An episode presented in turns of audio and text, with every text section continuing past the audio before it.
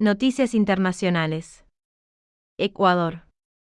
El presidente ultraliberal Guillermo Lazo aceptó las renuncias de los ministros de Finanzas, Salud, Obras Públicas y Educación.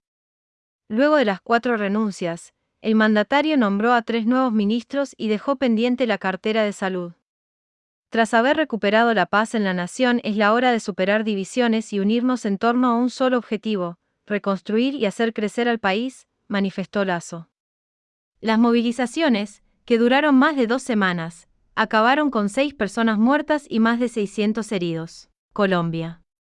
El presidente electo, Gustavo Petro, propondrá al Ejército de Liberación Nacional, ELN, y otras organizaciones guerrilleras el cese el fuego para iniciar negociaciones. Eliezer Erlinto Chamorro, jefe del ELN, aseguró que están dispuestos a reanudar las conversaciones de paz con el nuevo gobierno para que sus resultados traigan la paz con justicia social para toda Colombia. El Salvador. Se cumplieron el lunes 100 días del estado de excepción, dictado por el presidente esterisco Nayib Bukele, que suspende derechos y libertades con el supuesto objetivo de combatir el delito. Detuvieron a 43.567 personas, acusadas de formar parte de grupos delictivos, conocidos como maras. Hay más de 2.200 denuncias presentadas por vulneración de derechos, según reveló el diario La Prensa Gráfica, México.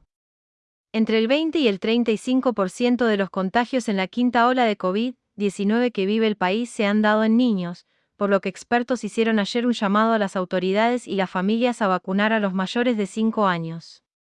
Informó Larry Levy, Francia. Las autoridades sanitarias reportaron ayer 206.554 nuevos contagios de COVID-19 producidos el lunes. Resulta claro que tenemos que usar mascarilla en sitios concurridos, como aquí, por ejemplo, dijo el nuevo ministro de Salud, François Brown, a los diputados.